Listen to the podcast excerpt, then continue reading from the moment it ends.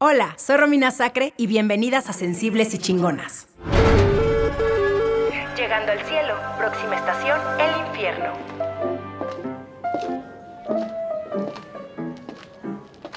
Bienvenida al cielo. ¿Nombre? Rosita González, ¿Edad? 39 años.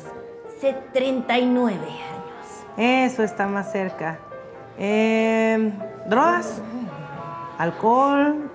¿Tabaco? eh, ¿Motita que para la reuma? Mm, De vez en cuando un cafecito. Sin azúcar. Ay, no, que son esas cosas del diablo, no. ¿Estado civil? ¿Soltera? ¿Casada? ¿Divorciada? Nadie juzga, ¿eh, señora? Soltera. Y señorita, aunque le cueste trabajo creerlo. ¿Señorita? ¿De que nada, de nada? ¿A sus 39 años? Ay, déjeme hacer una llamada rápida. ¿Qué onda, Gabriel? Oye, hazme un favor, ¿no? Eh, ¿Me puede checar el archivo de aquí, de la señora doña Rosita González? Neta.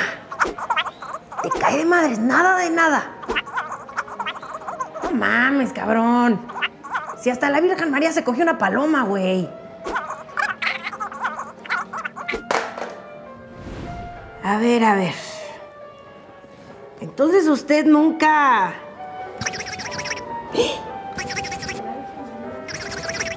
Uy, no, no, no. ¿Qué son esas cosas? No. Pues ya sabe. Hacerse el amor a usted misma. Autoexplorarse. No, no, no, no, no. Esas cosas son muy mal vistas en una señorita. No. Ay, Rosita. Sí, es lo más cerca que vas a estar de tocar el cielo. Bueno, tú no, porque pues tú ya.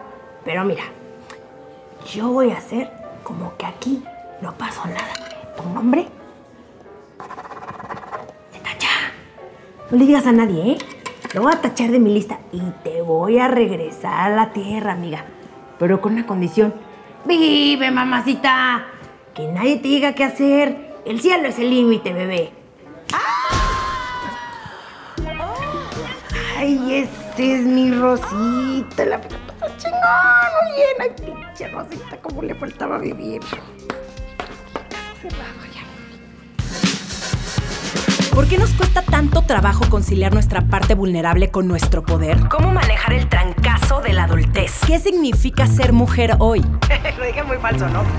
Está en ti agarrar las riendas de tu vida y salir de tu zona de confort. Desde atreverte a cumplir tus metas hasta aprender de quienes no son como tú. Yo soy Romina Sacre y te doy la bienvenida a Sensibles y Chingonas, un podcast donde se vale hablar de todo, sin miedo a ser diferentes. Tocar tu cuerpo no es algo sucio ni malo, ni te van a salir pelos y espinas en los dedos. Y para mí es un acto de amor para ti misma y para tu salud. Siempre me llamó muchísimo la atención desde que yo era puberta cómo un concepto aplicaba distinto si eras hombre o si eras mujer, ¿no? Los hombres, si eran estos seres que salían con muchísimas mujeres, eran súper los padrotes, los todas mías, los experimentados, los cool.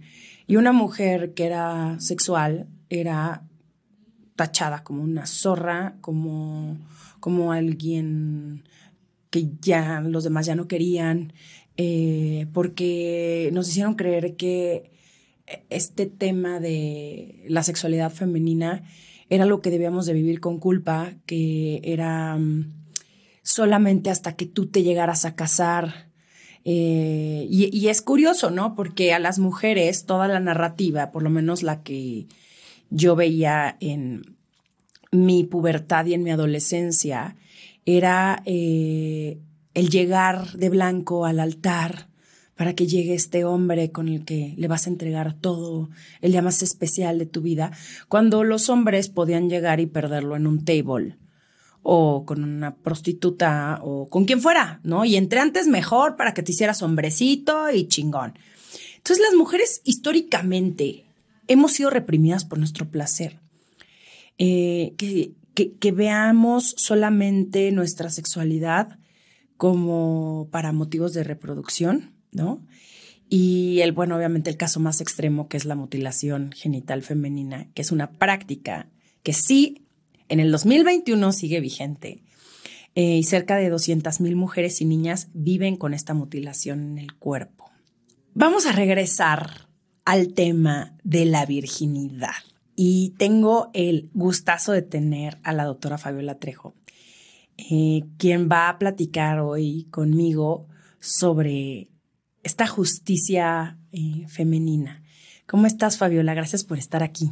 Hola, estoy muy contenta de estar aquí contigo. Eh, creo que es un temazo, me encanta todo lo que estás compartiendo porque ya quiero contarles qué pasa con esto, de dónde viene, por qué al día de hoy, como decías, en el 2021 seguimos viviendo todos estos tabúes, estas restricciones y es un placer gigante que me hayan invitado a estar con ustedes. Entonces, ¿crees que sí este doble estándar de la virginidad ha disminuido en los últimos años o sigue igual que cuando no sé cuántos años tengas tú? Supongo que has de ser como de mi edad, pero ¿ha cambiado algo? ¿Hemos progresado en los últimos 20 años o sigue igual?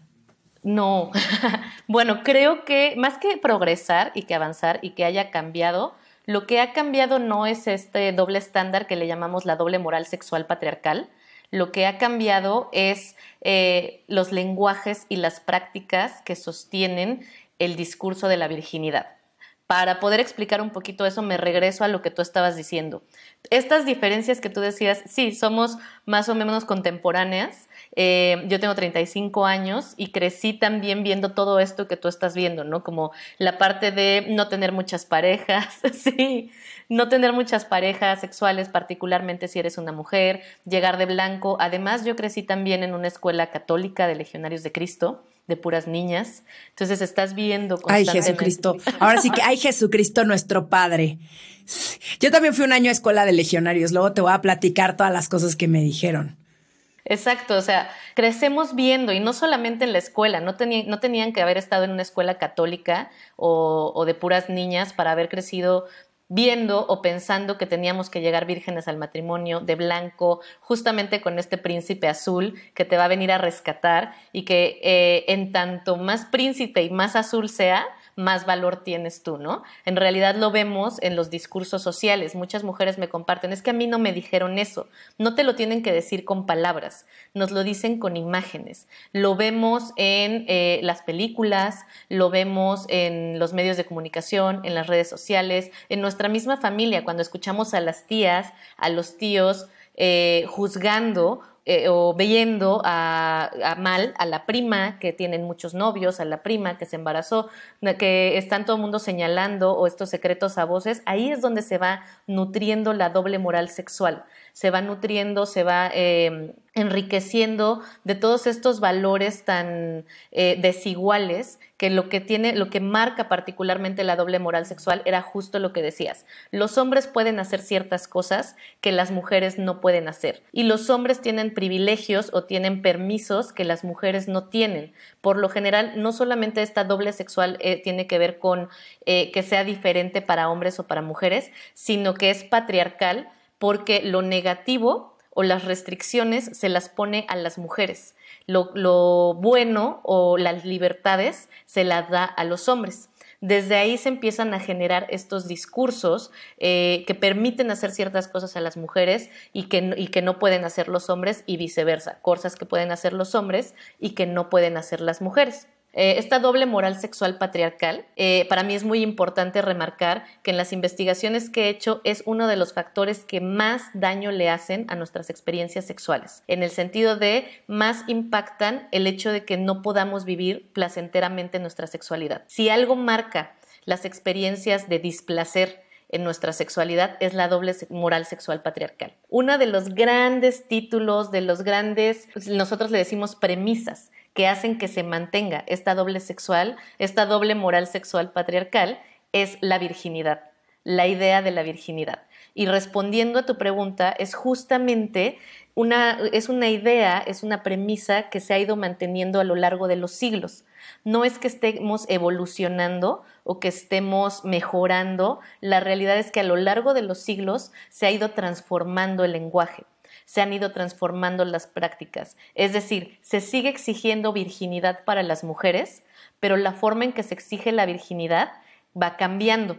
Se exige virginidad a las mujeres como una forma de control de nuestros cuerpos, como una forma de vigilancia de ser policías de los cuerpos de mujeres, de las mujeres. Así podemos nosotros tener una cuenta exacta de con cuántas personas ha estado la mujer o no ha estado, cuánto valor, literalmente cuantitativo, tiene esta mujer o no. ¿Cómo ha cambiado? Pues antes sí era esta cuestión de no tener encuentros sexuales penetrativos con nadie, llegar completamente eh, sin ningún encuentro sexual de ningún tipo, ningún acercamiento de ningún tipo con el sexo opuesto. Antes de eso, ni siquiera era el hecho de que no tuvieras un encuentro sexual, implicaba que se vendiera a las mujeres desde antes que, que tuvieran su primera menstruación se vendiera a las niñas. Se, comprometía a las niñas desde antes de que tuvieran su primera menstruación, desde antes de su menarca, para que en el momento que empezaran a menstruar, rápidamente se pasaba ese bien, o sea, la mujer, el bien económico, que era el cuerpo de la mujer para esa familia, se trasladaba a su siguiente dueño, que iba a ser, entre comillas, su esposo. Ah, después pasa esta cuestión de, bueno, puedes tener noviecitos, noviecitas, lo que tú quieras, pero sin tener encuentros sexuales, ni siquiera fajecillos ni nada. Pasa el tiempo y bueno, un fajecillo, unos besitos, incluso es muy común que, las, que muchas niñas empiecen eh, o adolescentes empiecen sus prácticas sexuales con sexo anal en lugar de con sexo vaginal, porque la virginidad implica la penetración vaginal. ¿Qué? Sí, lo tenemos, se está registrado. No, ya, Fabiola, a ver, regresa ahí. Regresa a ese punto, por favor. ¿Cómo? O sea, prefieren anal que, que sexo, es que no sé cómo decirlo. Eh, ¿Cómo se dice? Sexo vaginal. Ajá. ¿Estoy mal? Coito. Ok. Sí, sí, o sea, coito vaginal. O sea, prefieren sexo anal que coito vaginal. Exacto. Porque la virginidad está muy marcada. La virginidad, aparte le han puesto esta estampita que es el imen, ¿no? Y el imen en sí mismo, no hay estudios que comprueben como tal que existe un imen. Hay muchas formas en que nos han dicho que el imen se puede romper nada más por una, que porque te subes a la bicicleta, que porque haces algún movimiento en particular, pero en realidad no hay una prueba tal cual como de que exista ese sello de calidad que tienes que romper y casi casi como el Gerber cuando le abres y ¡cluc! va a sonar tu vagina de que se rompió eso, que nos dicen que pasa con la, con la sangre, ¿no? No es cierto, el primer encuentro sexual no debería de haber sangre. Si hay sangre, la, primera penetración es que estás lastimando a esa mujer, no tendría por qué haber sangre. Entonces, eh, se pone esta idea de la sangre como una parte de sello y está muy especificado que la virginidad tiene que ver con la penetración vaginal. A lo largo, digamos que se han ido volviendo, entre comillas, más laxas las reglas y antes era casi casi ni de voltear a ver a un hombre, porque eso ya te contaminaba y ya te quitaba valor. Y con el tiempo se empezaron a hacer más flexibles estas reglas y ya puedes tener acercamientos eh, de diferentes prácticas sexuales con hombres, pero vaginal no, porque eso es lo que te quita la virginidad.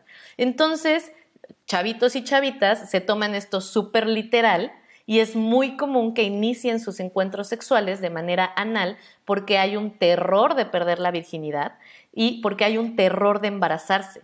Una de las principales premisas con las que nosotras somos educadas a lo largo de nuestra vida, tú hablabas y me parece maravilloso que, saques al tema lo de la culpa. Nos, nos enseñan sobre sexualidad a través de culpa, miedo y vergüenza. Esos son los ejes de la educación sexual. Y además se nos enseña una educación sexual reproductiva. Por eso es que la cuestión vaginal es tan importante. La virginidad en sí, el discurso detrás, así mil capas debajo del tema de la virginidad, lo que se está hablando es de tener un control de la reproducción, un control de quiénes son los hijos de esta mujer y de quiénes son los hijos. Este hombre tiene que asegurar su paternidad para saber a quién le está pasando sus bienes porque esto empieza desde la agricultura, o sea, no me voy a ir muy, muy atrás, pero empieza desde la agricultura. Se describe la agricultura, se descubre la agricultura, se establece la propiedad privada, con la propiedad privada necesito asegurar a quién le voy a pasar mis bienes y para eso necesito controlar el cuerpo de las mujeres para saber que los bienes que estoy pasando son de mi sangre y no son de alguien más. Para poder asegurar eso, inventamos discursos que suenen bonitos y románticos e invento este instinto maternal que las mujeres son hechas para ser madres porque es lo más maravilloso del mundo y así se completan, así se realizan, cuando en realidad estoy reforzando el discurso de la reproductividad, de la reproducción. Y con eso empiezo a crear el mito del, príncipe azul, empiezo a crear estas ideas de que, del mito de la virginidad, y por eso es que la virginidad está muy centrada en el sexo reproductivo, es decir, vaginal. Todo esto está detrás de que hoy en día chavas y chavos, o sea, particularmente las adolescentes, están iniciando sus prácticas penetrativas a través del ano. ¿Por qué? Ahí hay una canción buenísima de unas eh, comediantes que se llaman em, Garfunkel and no me acuerdo cómo es el otro nombre, que justamente hablan de que eh, por el ano es el loophole, es esa parte, el punto ciego de Dios, donde no se va a dar cuenta que estás pecando, ¿no? Ahí, justo de todo tu cuerpo, el ano es la parte que no ve Dios y donde puedes hacer lo que tú quieras. Y no, o sea, como conocimiento popular y como investigación, sabemos que inician con relaciones anales por esta cuestión de la virginidad.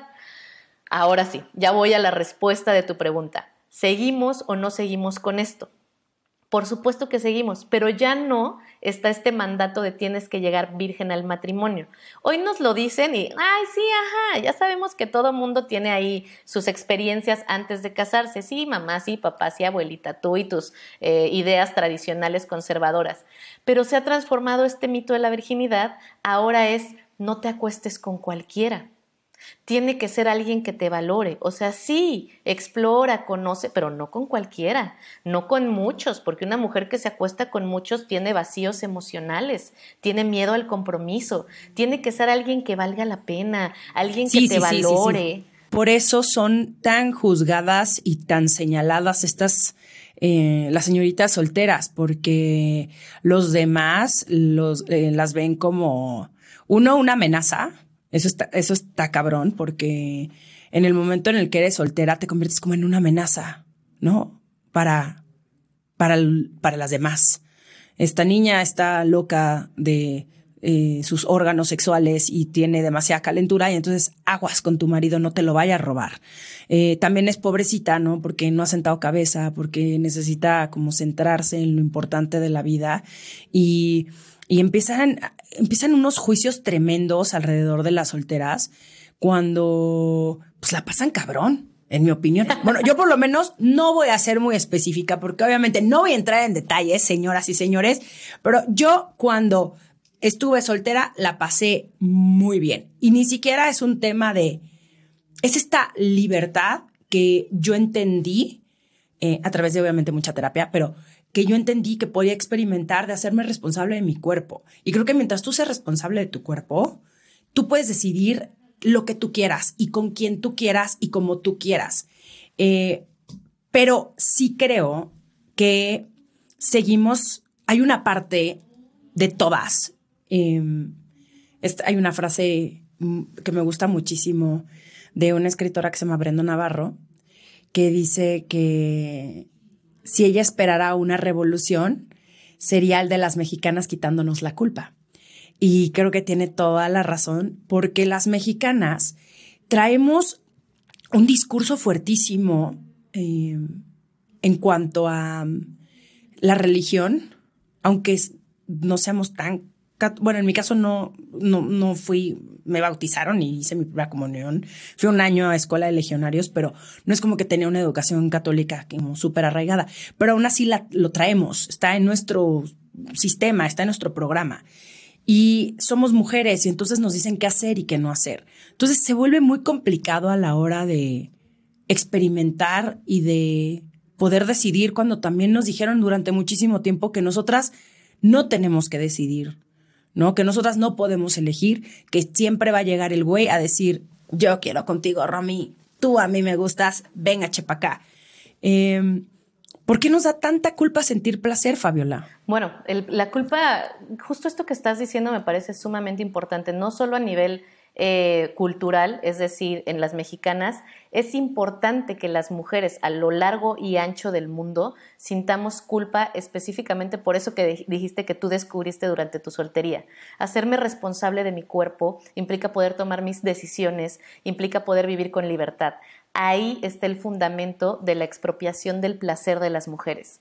Nos arrancan el placer, nos arrancan la capacidad de decidir, de saber que yo soy creadora de mi propio placer, que yo tengo la capacidad de crearlo, de administrarlo, de gestionarlo, y entonces me hacen pensar que necesito a un otro para poder disfrutar la vida, para poder vivir mis sensaciones, para poder expresar mis pensamientos, para poder sentir mis emociones. Necesita ser a través del otro. ¿Cómo nos enseñaron esto? Con el, con el mito del, del instinto maternal. Es decir, a mí me da placer darte placer. Mientras mis hijos estén felices, yo soy feliz. Esa madre abnegada que se sienta hasta el último momento en la mesa después de haberle dado de comer a todos. Y seguro muchas piensan, no, bueno, es que mi abuelita era así, yo no soy así.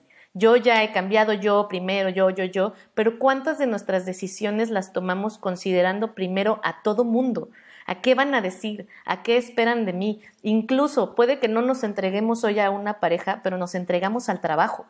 Nos entregamos a muchísimas otras actividades porque pensamos que nuestro valor nos lo va a dar en tanto cumplamos con el deber ser con ser la mujer exitosa, con ser la mujer trabajadora, con ser la mujer, se convierte, es lo que hoy en día trabajo yo como la dictadura del placer.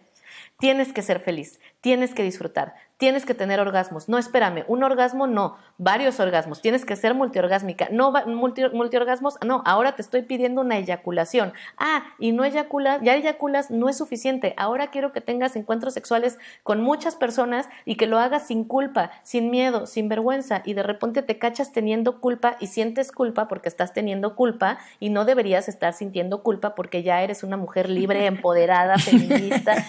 Y al final todos estos pensamientos, así como la virginidad, sirven para oprimir a las mujeres, para que nosotras sintamos, no tengamos ni siquiera la fuerza para tomar nuestras propias decisiones. Y que todo el castigo social que viene para estas mujeres que tú decías que son juzgadas socialmente porque cómo es posible que estén viendo y tocando y viviendo muchos penes, eso quiere decir que tienen problemas eh, e, emocionales y tienen que ir a terapia porque se están dejando usar por otras personas.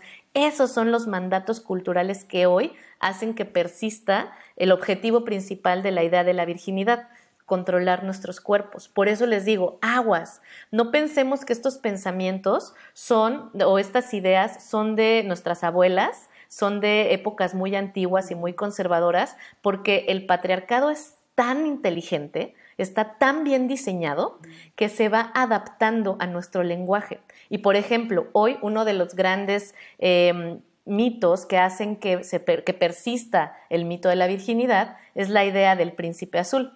Entonces, hoy mujeres eh, feministas, trabajadoras, empoderadas, ya no están esperando un príncipe azul. Y le dicen a sus hijas y le dicen a sus amigas, el príncipe azul no existe, ok, pero ahora estamos em, esperando al príncipe deconstruido. Ahora estamos em, esperando al príncipe feminista, al aliado, al que nos va a entender y va a apoyar a las mujeres. Y, y no, no existe. El problema es cuando nos marcan el ideal muchas veces es Claro, las expectativas. Siento que el problema número uno de todo son las expectativas, ¿no? Las expectativas que tenemos sobre nuestra vida, sobre cómo deberíamos de ser, sobre nuestra pareja, sobre nuestro cuerpo, sobre nuestra sexualidad, sobre cómo debería de ser ese primer encuentro con alguien, si debería ser romántico, si no, si debería de tomar, si debería de depilarme, si cuántos días me tengo que esperar para acogerme a alguien. No, es que ya te viste muy fácil, no, es que ya te tardaste, no es que no te lo coges suficiente, ¿no? Porque si no te lo coges suficiente, se verá a buscar a otra. O sea, todo el tiempo nos la vivimos con este discurso en nuestra cabeza que solamente nosotras lo hemos creado y lo hemos permitido. Y que no es el hecho que nosotras lo hayamos creado y lo hayamos permitido. Es justamente así es como funciona eh, eh, y ha funcionado históricamente eh, el control de los cuerpos de las mujeres. Se, se crea un eje, un lenguaje, un mandato en particular, que el punto es controlar el cuerpo de las mujeres. Con la, y se, se controla por aspectos económicos y por aspectos políticos. Esto lo que se hace es empezar a generar eh, lo que le llamamos en la investigación premisas, como este tipo de frases se les llaman premisas histórico-socioculturales. Son frases como el que quiera azul celeste que le cueste. El hombre llega hasta donde la mujer quiere.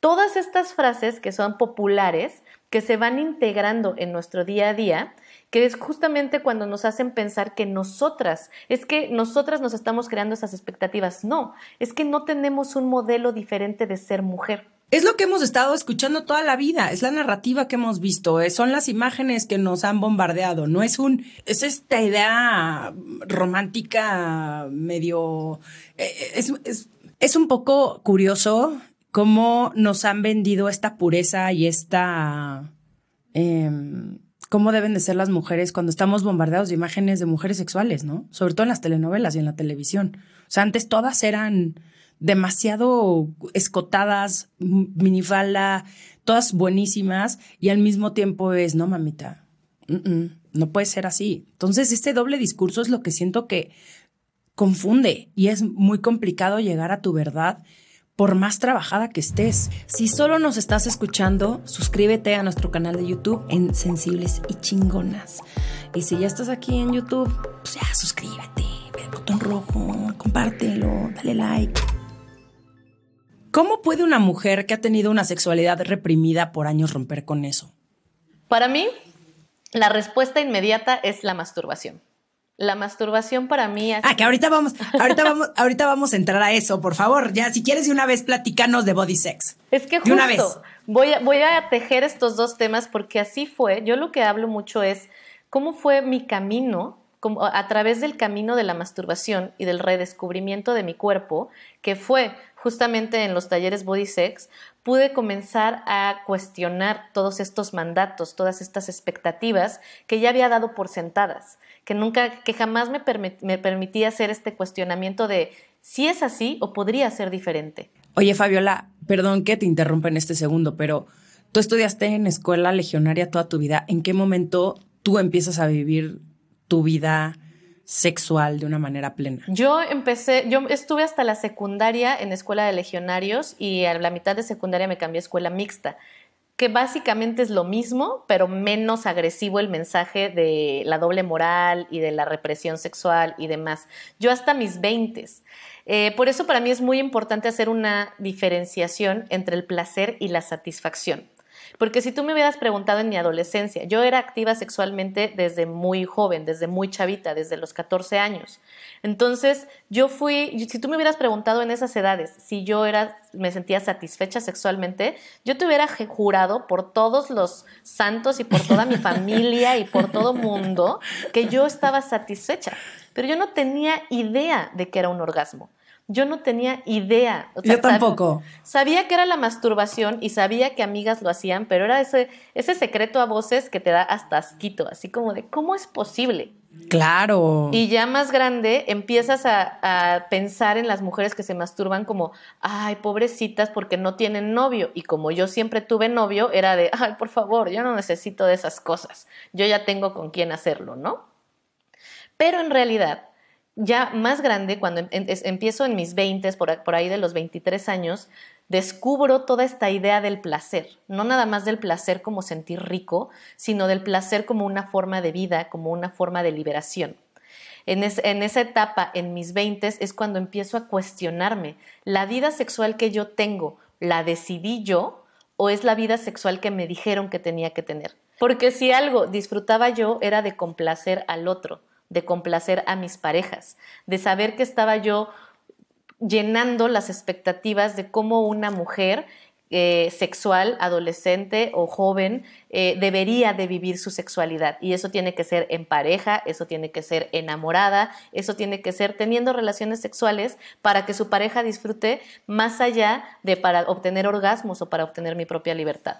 ¿Cómo puede una mujer que ha tenido su sexualidad reprimida por años romper con eso? Para mí siempre la respuesta va a ser a través de la masturbación. La masturbación no solamente fue una forma de liberarme de esta represión, sino fue también una forma de, ha sido una forma en que he visto que muchas mujeres y he podido acompañar a las mujeres a hacerlo a través de la masturbación. ¿Qué tiene la masturbación que es tan liberadora? Creo que para todo. mí... Ah, todo. Exacto. Todo, esa es la respuesta, Romina. Exacto, es que lo tiene todo y, y, justamente tiene que ver con que nos regresa a nuestro cuerpo.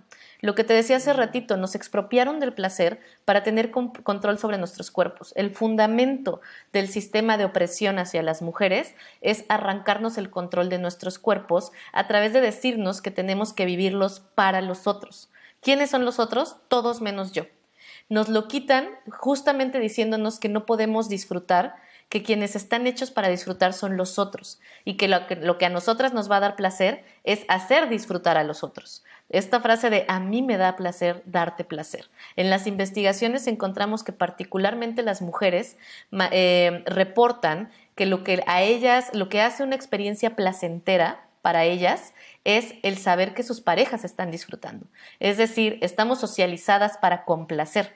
Esto quiere decir que nuestros cuerpos, y hablabas de la objetivización del cuerpo de las mujeres, esta sexualización exagerada, pero al mismo tiempo el hecho de que una mujer sea pura, hacerlo como una virtud, la doble moral. Estas tensiones justamente lo que hacen es alejarnos de nuestro cuerpo. Y cuando tú dices todo, la masturbación lo tiene todo, es eso, que es la práctica que en esencia nos regresa a nuestro cuerpo. Y no solo nos regresa a nuestro cuerpo, por ejemplo, un poco que lo que hace la meditación, que para mí la masturbación es una forma de meditación activa, un poco lo que hace el ejercicio, todas estas actividades que nos regresan a nuestro cuerpo, pero particularmente lo que tiene la masturbación es que nos, nos regresa a nuestro cuerpo a través del placer. El camino de la masturbación es el camino del placer. Entonces, porque una mujer retome el control de su cuerpo a partir del placer, no a partir de la exigencia, no a partir del deber ser, sino a partir del permitirse sentirse, sentir todo lo que su cuerpo es capaz de crear por sí mismo, eso transforma por completo la psique de una mujer, nos transforma por completo. Sí, qué curioso lo que dices de que estamos programadas como para servir al otro. Yo pensaba antes que, que solamente los hombres podían tener orgasmos, ¿no? Que solamente ellos tenían que venirse. Y así era, ¿no? Y nosotras como que pues no teníamos ese mismo derecho. Eh, ahora sí, platícame de body sex, que es la parte más importante de este podcast. Señorita, tú que me estás escuchando vas a decir, quiero, Fabiola, ahora mismo. Mira, esto que dices justamente, creo que también es un problema y quiero aprovechar que lo mencionas, es un problema social muy importante, el hecho de pensar que ellos son los que tienen que venirse, ellos son los que, ellos son el sujeto de placer y nosotras somos el objeto. Ellos son quienes tienen derecho a, ellos son quienes tienen esta naturaleza que conecta con el placer y nosotras no. Nosotras estamos hacia lo afectivo. Es que incluso los hombres les duele, ¿no? Físicamente, si no se vienen. Entonces también se convierte en un problema. Las mentadas blue, balls. Exacto, no lo quieres dejar con blue balls. O sea, los hombres, yo me acuerdo perfecto que mis amigos se quejaban amargamente de, es que no mames, me agarré esta vieja, pero güey, blue balls. Ajá. ¿No? Es como. Me dejó así. Algo súper negativo. Ajá, a la mitad. A la mitad. Y yo. Y yo también he tenido blue ovaries, ¿cómo se dice? ¿Cómo se dice? Que dices, oye, hijo, ¿qué has hecho los últimos 30 años de tu vida? A ver, pásame esa manita. No mames, o sea, déjame te explico, compadre. Exacto. Y aparte también, sí es cierto, a nosotras también piensen en sus experiencias sexuales donde se han quedado bien calientes y justamente sí se siente como em, tu vulva, se siente como que está punzando, está mojadita y está punzando. Así son también como blue balls, nuestra vulva, nuestros labios también, que porque nuestro clítoris quedó súper erecto y se llenó de sangre y se, y se ensanchó, se, se llenó de de tensiones toda nuestra zona pélvica y por supuesto que si nos dejas a la mitad también se nos queda, a veces hasta cruzamos las piernitas así de, ¡ay! Quedó como punzando, así como rarito, ¿no? A nosotros también nos y todos, ¿qué onda? ¿Qué onda? ¿Qué onda? ¿Qué onda? ¿Qué pasó? No nos dejes por aquí. Y yo, esperen un segundito, voy al baño. Y ahí es donde una tiene que terminar solita. Pues es que sí. Sí. O sea, tampoco uno tiene que ir frustrada por la vida si el otro no te lo da. Pues una sola tiene que aprender. Entonces, bueno, ya, ya no te voy a interrumpir, Fabiola. No, Platícanos, por favor. Pero es que eso es súper importante lo que estás diciendo porque a eso le llamamos la brecha del orgasmo. El que una mujer no pueda tener un orgasmo en un encuentro sexual heterosexual no es normal. No tendría por qué ser así y no es natural. No es normal que las mujeres seamos más complicadas como nos han vendido el discurso. No es normal que nosotras no podamos. Sí, que el punto G sea un pinche misterio, ¿no? Es como de, no, es que no es nuestra culpa. No es como de los hombres, es como de yo estoy haciendo todo. Es que ustedes tienen un punto G que quién sabe dónde se, dónde se encuentre. No es este misterio donde uno tiene que llegar, llevarlo y guiarlo. Como, no, échale tantitas ganas tú también. Sí, y la idea también, esta cuestión el del punto G tampoco existe, también es un discurso patriarcal que justamente lo que hace es regresar la, la idea de que nuestro placer está en la vagina. Y les tengo una gran noticia, no existen los orgasmos vaginales. Los orgasmos son de clítoris. La cuestión es que el clítoris, las patitas del clítoris abrazan la vagina y eso hace que para algunas mujeres la penetración ayude a estimular el clítoris y que la penetración externamente frote el glande del clítoris y eso facilite un orgasmo. Pero nada más por el mete-saca, una mujer no va a tener orgasmos en cinco minutos, así como los hombres tienen orgasmos en cinco minutos eh, masturbándose. Esta brecha del orgasmo no nada más es un problema, nos han dicho que es normal y que es natural, que es parte de nuestro cuerpo, y la realidad es que no es cierto. Esto es una forma de injusticia, es una forma de injusticia social. Nosotros le llamamos eh, a esto, esta forma de estudiar estas diferencias, le llamamos justicia íntima. Estamos buscando que las mujeres tengamos equidad de orgasmos, que tengamos equidad de placer, que nosotras también podamos disfrutar. Y esto necesita empezar a partir de la masturbación. Es aquí donde entran estos talleres por los que me estás preguntando, Body Sex. Body Sex son talleres de masturbación son talleres donde las mujeres nos reunimos durante dos días completamente desnudas a hablar sobre nuestros cuerpos, hablar sobre nuestros orgasmos. Particularmente la parte más poderosa de este taller es observar nuestras vulvas. Yo me siento con cada mujer una por una y eh, nos sentamos, abrimos las piernas frente a un espejo, frente a una lámpara y yo las ayudo a ir no solamente eh, identificando la anatomía de su vulva, sino identificando la historia que, hay detrás de esta vulva. Esta historia que eh, a través de esta represión, y me, llamaba mucho la atención cuando tú decías al inicio eh, que al día de hoy existe la mutilación de los genitales femeninos, existe la mutilación del clítoris, la mutilación de los labios, y pensamos que eso solo se da en lugares como, ay, allá en África, ¿cómo es posible que siga habiendo esa mutilación? Y en realidad todas las mujeres hemos vivido mutiladas de nuestros genitales. Se nos hace una mutilación psicológica porque no nos enseñan cuál es el nombre correcto de nuestros genitales, que es vulva. No se reduce nuestra vulva a una vagina, es toda la estructura externa, labios externos, labios internos, glande de clítoris, prepucio de clítoris, todo esta parte, la uretra, el meato urinario, la entrada vaginal, es una vulva. Y nosotras no crecemos sabiendo que se llama vulva. Y no solo su nombre correcto, no sabemos para qué sirve. Pensamos que únicamente es para hacer pipí, es para parir, pero nunca nos dicen que ahí es donde habita uno de nuestro, nuestro principal órgano de placer. Eso lo tenemos que descubrir ya muy grandes. Afortunadamente hoy las mujeres un poquito más jóvenes, pero a nosotras nos tocó descubrirlo durante la juventud. Eso es mutilación. Que no sepa cómo se llama y cómo funciona una parte de mi cuerpo es mutilación. Ahora, también están existiendo una serie de prácticas que se han medicalizado, que es para mutilar los labios internos de las mujeres, que porque están, según, muy largos.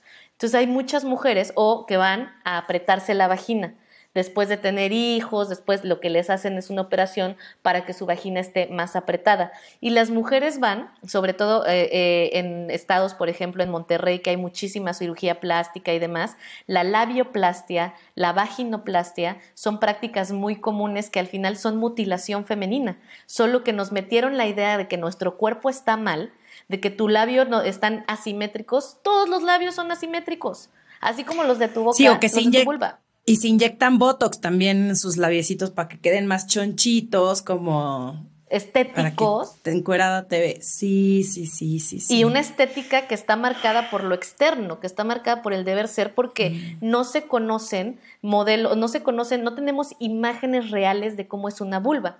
En Bodysex lo que hacemos es eso, observar nuestras vulvas y a lo largo de, no sé, yo ya he perdido la cuenta de cuántas vulvas he visto, nos damos cuenta que no hay dos vulvas iguales, que el promedio, por lo menos la experiencia que yo he tenido todas las vulvas que he visto, la mayoría de las mujeres tienen labios internos más largos que como nos enseñaron que los labios, esta, esta se les llama popularmente labios mayores y labios menores. Y eso hace muchísimo daño porque nos hace pensar que nuestros labios internos deberían de ser más pequeños que los externos, porque les dicen labios menores.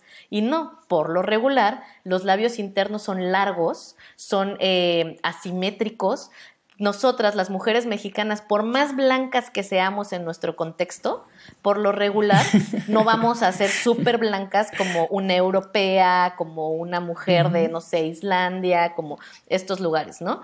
Nuestras vulvas son cafés, son moradas, son grises, son rojas, son rosas, pero las imágenes que tenemos no representan nuestros cuerpos, representan un deber ser. Y lo que dice una investigadora, el modelo que más se pide cuando se hace esta operación de la bioplastia, por ejemplo, es el modelo Barbie que es, ya sabes, los labios internos súper finitos y los labios externos más gruesos, como tú dices, se pone botox y cosas así. Y dice esta investigadora, Peggy Orenstein se llama, y no, no sé si tenga que recordarles que uno, Barbie no tiene genitales y dos, Barbie no existe.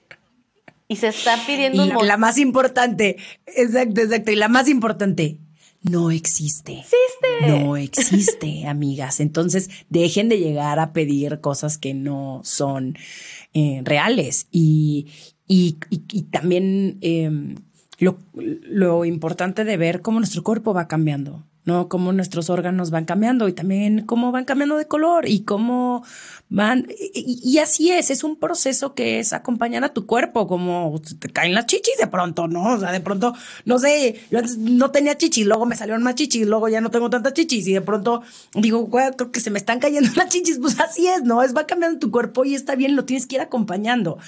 Fabiola, suena increíble tu taller. Pero también hay una parte que a mí, uno, me daría muchísima pena estar encuerada enfrente de tantas mujeres que no conozco. Eh, ¿Cómo trabajas el nivel de confianza en grupo? ¿Cómo se abren estas señoritas? O sea, aparte del obvio de abrirse, físicamente sus piernitas para, para ver su vulva, eh, ¿cómo, ¿cómo generas esa, sí, como esa apertura y esa sí, esa, esa, confianza de que están en un lugar seguro. Claro, mira, sobre todo creo que en estos talleres una de las más eh, grandes eh, confusiones, pero porque es una experiencia que solo se puede vivir, que por más que yo he intentado años explicarla, solo la vives. Entonces mucha gente se queda con la idea de después, el, siguiente, el segundo día, después de observar nuestras vulvas, ya toca lo que le llamamos el receso erótico, que es un círculo de masturbación yo les doy vibradores, les doy dildos, después de explicar algunas técnicas y explicar la anatomía y el funcionamiento del orgasmo, ahora sí, vámonos a nuestro receso, cada quien se da por donde quiera, como quiera a disfrutar. Y ahí es donde la gente se queda así de, ¿cómo qué? Se masturban en compañía y cómo le hacen justamente con esto de la, de la confianza y qué pena, cómo me voy a estar masturbando con alguien. Y lo que yo les digo es... Ve nada más cómo me reí, me, reí como niña de 12 años, de... a mis 35 años, mujer empoderada, este, liberada, etcétera, me, me da nervio. Claro, ¿y sabes qué? A mí también me da nervio cada que lo voy a hacer. Estos meses, por ejemplo, marzo, abril, mayo, tengo a tener un taller en cada mes. Y cada mes, y los estoy dando desde el 2015, y la primera vez que tomé uno, que fue la creadora de estos talleres es Betty Dodson, que es la madre de la masturbación, pueden encontrar mucha información en línea sobre ella. Con ella me, me entrené particularmente, y la primera vez que fui con ella, por supuesto que yo me estaba cagando de miedo. Y al día de hoy, cuando estoy preparando el taller, digo, bueno, es que ¿En qué cosas te estás metiendo? Pudiendo trabajar en tu oficina, en tu computadora, ah, no, te vienes a masturbar con un grupo de mujeres. en un Excel. En un Excel, tan bonito que es Excel y te organiza la vida. No, tú te quieres masturbar con otras mujeres, ¿no? Pero justamente hasta ahí como que es tan, em, sigue siendo tan diferente la idea que para muchas, muchas personas se quedan con esa parte de, ah, es que se masturban, ah, es que están encueradas, se ven sus vulvas y en realidad el trabajo eh, es muchísimo más profundo, es un, es un trabajo donde nos transforma estructuralmente cómo entendemos nuestros cuerpos y cómo vivimos nuestras vidas, cómo vemos la vida. Hay muchos talleres que te dan técnicas, las, técnicas de masturbación y muévele aquí y hazle así y vas a tener un orgasmo. Pero particularmente Body Sex implica un trabajo profundo de reconocimiento y de redescubrimiento de quién eres tú.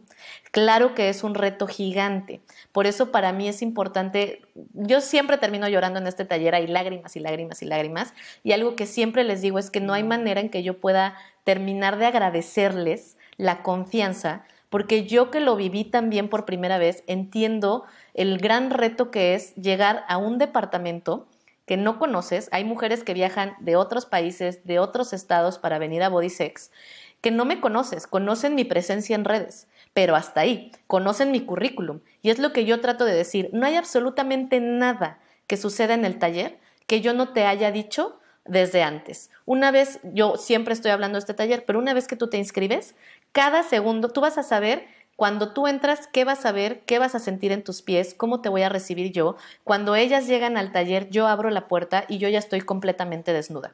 E inmediatamente ellas tienen que desnudarse dejar su ropa en una sección donde yo les indico y pasar ahora sí al círculo desnuda. De repente me dicen, ay, nada más déjame pasar rápido al baño. Te desnudas y después pasas al baño, porque esa es la primera barrera. Eso es justamente lo que decía de ti. Hay muchas chavas que me dicen, no, pero quizás si nos empezamos a quitar poquito a poco la ropa y vamos agarrando confianza, y yo es no, porque esto es un ejercicio para ti, no es para mí. Esto es un ejercicio donde tú tienes que agarrar confianza contigo misma. Y este ejercicio de desnudarse rápidamente, incluso a mí me pasa que se desnudan tan rápido que yo ya no las reconozco con ropa. Las reconozco sin ropa, pero cuando me las topo en la calle o en algún otro evento, no me acuerdo de ellas. Me acuerdo de sus vulvas me acuerdo de sus cuerpos, pero ya con todo este performance de la ropa, se me olvida cómo son ellas. Y es eso. Sí, es como de no me acuerdo de ti, pero ah, ya me acuerdo de ti. Es la que tiene los labios un poquito más gorditos y un. Sí, ah, tú tienes un lunar, ¿verdad? Me encanta, me encanta que sea así. Sí, sí, sí. Así de, ah, tu lunar. O cada que veo una amiga que es el clítoris, el glande de clítoris más grande que he visto, que me encanta porque nunca había visto un glande de clítoris así de grande. Cada que la veo digo, ay, su clítoris. Muchas de mis amigas, por ejemplo,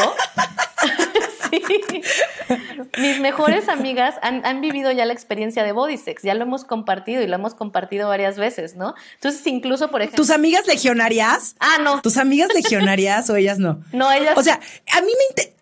Yo tengo muchas dudas acerca de este tema. Uno, ¿por qué en grupo?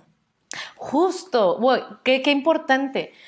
Qué bueno. Fíjate que nunca me habían hecho esa pregunta cuando me preguntan sobre body sex y es súper importante el hecho de que sea en grupo. Por supuesto que puedo dar sesiones individuales donde trabajamos esto, pero el hecho de estar en grupo, y no solo lo trabajo en body sex, también doy círculos de mujeres para quienes no se sienten listas de un body sex y demás. Seguimos trabajando sexualidad, masturbación, pero mucho desde la reflexión emocional y de creencias, desde la lectura y demás pero es indispensable que sea en grupo porque las mujeres, eh, desde los estudios feministas le llamamos, vivimos en una situación de orfandad, es decir, no existe una historia de las mujeres. No tenemos, existen mujeres, muchísimas mujeres en la historia que han abierto brecha, que han marcado eh, sus pasos para que nosotras podamos seguirlos, pero no las leemos no conocemos sus historias, necesitamos leer biografías de mujeres, porque a veces vemos a estas mujeres eh, escritoras, eh, académicas, mujeres que han, han, colaborado en la comunidad y pensamos que casi casi de, ay, o por ejemplo, ahorita lo que está pasando con las marchas feministas, vemos al bloque negro de mujeres y decimos, ay, qué valientes son, yo no soy así de valiente, pero yo las apoyo porque son bien valientes valientes y todas estas mujeres que rompieron a lo largo de la historia estructuras, pero no conocemos sus historias. No nos damos cuenta que detrás de estas mujeres hay dolor, hay insuficiencia, hay violencia, hay obstáculos de todas nosotras. Nos ven contentas platicando, hablando de la masturbación, pero no ven cuando estamos llorando, no ven cuando sentimos que no, no podemos dar el respiro para dar el siguiente paso. Necesitamos hablar entre nosotras para crear una historia de mujeres y para poder entender, y eso es lo que es tan poderoso con Bodysex, escuchar a las otras me hace entender mejor mi experiencia y ya cuando llega el proceso de la masturbación, por eso es tan bonito la masturbación grupal, porque estamos hablando de una celebración de placer. Ahí ya no se trata de un performance. Yo ya llevo todo un día hablando de mi cuerpo, hablando de mis orgasmos, ya reconecté con mi historia, reconecté con mi cuerpo y el segundo día cuando nos estamos masturbando ni siquiera es como para quiero un orgasmo y ya logré la gran meta que no podía tener en realidad ya para ese punto estamos tan contentas con el cuerpo que habitamos que es una forma de celebrar, de celebrarnos a nosotras mismas y de darles ese apapacho a nuestro cuerpo y de celebrar. Es tan bonito, por ejemplo, cuando estamos teniendo orgasmos porque se, empieza a construir como una ola. Una tiene orgasmos y de pronto la que sigue y de pronto la que sigue y de pronto la que sigue. No manches, Fabiola, no, es que de verdad me cuentas esto y no lo puedo creer. O sea, siento que algún día de mi vida lo tengo que vivir. Pero siento que yo sería esa alumna que llegaría acá. No, o sea, yo sí sería esa. Todas somos esa. Es que todas somos esa. O sea, hay muchas que me dicen, no, yo estoy súper a gusto con el la desnudez porque en el gimnasio yo me... Sí, pero no es estar desnuda eh, para hacer ejercicio o para ir al médico, es estar desnuda para disfrutar. Y si algo nos prohibieron a las mujeres es eso.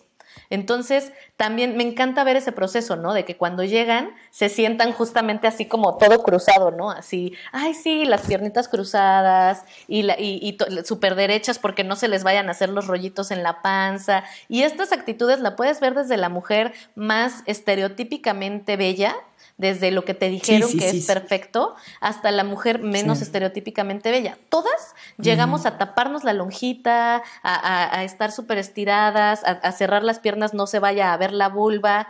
Tres horas después ya están acostadas con las piernas abiertas, con una chichi haciéndosele para un lado y la otra para el otro. O sea, ya es un momento en que dices, wow, puedes apreciar la belleza del cuerpo de otras mujeres y mucho, una, gran reflexión que a mí me ha pasado y que a otras mujeres les ha pasado, es decir, si yo a esta mujer que veo frente a mí la veo perfecta, la veo hermosa, ¿por qué yo no puedo ver eso en mí? Por eso es tan importante poder hacer estos ejercicios, este tipo de experiencias en grupo, porque las otras mujeres se convierten en el espejo de nuestras vidas y de nuestros cuerpos. No te quedes fuera de la conversación. Suscríbete a nuestra newsletter en sensiblesychingonas.com, diagonal newsletter no quiero decirte adiós, Fabiola, porque a mí me encanta hablar de sexo, pero es momento de llegar a la situación, a esta situación imaginaria, porque yo estudié actuación y siempre me gusta poner a la gente así como de, a ver, piensa así, ¿no? ¿Qué pasaría así? ¿Qué haces cuando te llevas increíble con tu pareja? Fluye muy bien la relación, hay confianza, pero es muy cerrado el tema sexual.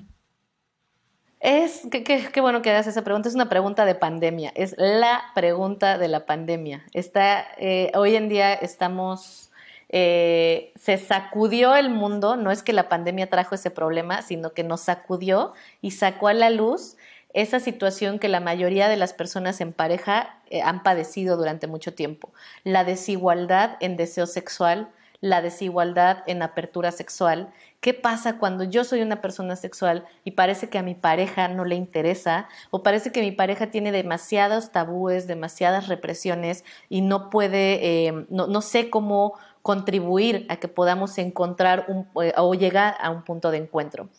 La respuesta casi siempre la tradicional es la comunicación. Y a veces se queda hasta ahí y es muy doloroso porque no es fácil comunicarse en algo que no nos enseñaron a comunicarnos, en algo que nos enseñaron que tenía que ser en silencio, que, que no teníamos que hablar de estos temas y que cuando tuviéramos una pareja todo se iba a dar solito. Necesitamos entender que la sexualidad no es algo que se da naturalmente, es algo que se construye y necesitamos construir la vida sexual que queremos con nuestras parejas. Y esto implica no solamente en la cama cuando están desnudos, esto implica en todo lo que hacemos en nuestra vida, en cómo descansamos, cómo dormimos, cómo hablamos, cómo comemos, cómo vamos al baño, cómo nos vayamos. Nosotros somos seres sexuales y eso no implica que todo el tiempo estemos calientes, eso implica que todo lo que hacemos es sexual. Por lo tanto, es importante permitirnos conocer a nuestras parejas. Si yo te conozco, si yo te escucho, no necesariamente qué te gusta y qué no te gusta sexualmente, sino te escucho como persona, te escucho lo que piensas, lo que sientes, lo que disfrutas de la vida, eso me permite conocerte también sexualmente. Eso me permite, no necesitamos hablar solamente de posiciones, necesitamos hablar de qué piensas tú, cómo te sientes tú. Por supuesto que si tu pareja está estresada, si tu pareja todo el tiempo está cuidando a tus hijos, si tu pareja todo el tiempo está preocupada por el trabajo, por el dinero, su deseo sexual va a estar muerto porque hay demasiada tensión, demasiado estrés, demasiada adrenalina que, no, que, están que nuestro cuerpo está funcionando para sobrevivir al ataque y entonces no está, no está en ese momento disfrutando. Si tú te pones a coger, cuando te va a atacar un león, te va a comer el león. Entonces tu cuerpo lo menos que quiere es estar cogiendo cuando lo está persiguiendo un león. Ahora llevémoslo al presente. Tu cuerpo lo menos que quiere es coger cuando estás haciendo la declaración anual de tus impuestos y no estás durmiendo porque estás haciendo eso.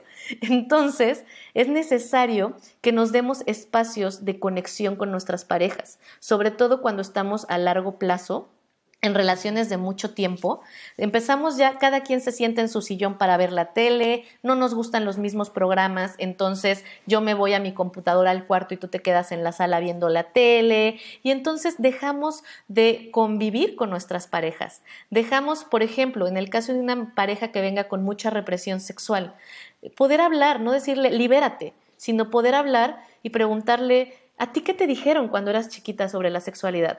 ¿Cómo descubriste tú tu cuerpo? ¿Cómo, es súper interesante cuando le preguntas a tu pareja cómo se empezó a masturbar, cómo sabía, cómo de pronto descubrió que existía algo que se llamaba masturbación. Y de pronto empiezas, oh, me he dado cuenta que cuando nosotros terminamos, tú luego, luego te vistes. ¿Por qué te vistes tan rápido? Y no es reclamar, no te vistas, quédate encuerado, sino es, cuéntame, ¿qué hay detrás? Es conectar con esa persona. Sí, es abrir el diálogo y creo que eso es lo que más trabajo también nos cuesta a las mujeres. Y ahora, ¿cómo podemos abrirlo? Exacto. Sí. Pero no a todas, pero nos cuesta trabajo decir lo que queremos y nos cuesta trabajo pedir lo que queremos y nos cuesta trabajo decir lo que sentimos. Entonces, sí tenemos que también trasladar toda esa toda esa confianza también con nuestras parejas y en la cama. Claro, y una ah, me gusta mucho cerrar con, con estrategias claras no que se quede como en un, vamos, comunícate y dile lo que tú quieres, porque si solo te digo que le digas lo que tú quieres, estamos ignorando todas las desigualdades sociales que nos han dicho, calladita te ves más bonita. No hables, no expreses, no desees, no te ataques de la risa. Y luego le dices a una mujer, pues dile a tu pareja, ¿cómo? Si toda la vida me han callado. ¿Cómo? Procura no hacerlo en el momento del encuentro porque en el momento del encuentro los dos estamos muy vulnerables, estamos en nuestra desnudez, estamos en ese espacio que nos dijeron que no teníamos que estar haciendo. Y estoy ya contradiciendo al sistema y aparte me dices que no cojo bien, pues me rompes mi corazón. Vean una película. Una película no necesariamente tiene que ser porno. Hay películas, hay series que tienen contenido sexual que está súper hot. Si tú viste una película, por ejemplo, donde viste te prendió lo que viste, ve, ve, la película con tu pareja y dile, no manches, me encanta cuando le está haciendo esta, por ejemplo, yo siempre hablo de una de Keanu Reeves, donde agarra, se chupa el dedo y le empieza a estimular el clítoris a la chava, y yo así de, ¿por qué no vemos más de esto en las películas? No, bueno, yo así de, oye, ¿no quieres ver una película de Keanu Reeves? Y ya que la estamos viendo, yo celebro y digo, wow, muy bien. Es, entonces la pareja se da cuenta y dice, ah, o sea que eso es lo que quieres. Y te lo juro que como relojitos, siguiente encuentro, ya están copiando al Keanu Reeves haciendo lo mismo. Lean literatura. Y ese es el verdadero Matrix. Y ese es el verdadero Matrix, ¿verdad? ahí está, ahí está la respuesta, señoras y señores, exactamente. Fabiola, muchísimas gracias. Gracias por tomarte el tiempo a platicar conmigo. Eh, hay mucho que aprender, mucho que analizar, mucho que echarnos un clavadito a ver todo eso que nos dijeron y, definitivamente, eh, no sé cuándo, pero prometo que voy a tomar tu taller. ¡Ay, qué nervio! No, vamos a empezarlo, ya me puse nerviosa. ¡Ay, Jesús! Súper feliz, súper feliz. Déjanos tus redes sociales, por favor. Me pueden encontrar en Instagram, Facebook y Twitter como arroba DRA-Fabiola Trejo y ahí toda la información que les estoy compartiendo aquí eh, la tengo muchísimo más amplia para quien quiera empezar a explorar más sobre su sexualidad y su placer. Muchísimas gracias, Fabiola. Gracias a ti. Un placer. Esto fue Sensibles y Chingonas. Síguenos en Instagram y Facebook como Sensibles y Chingonas. Y no olvides suscribirte a nuestro newsletter en sensiblesychingonas.com, diagonal newsletter.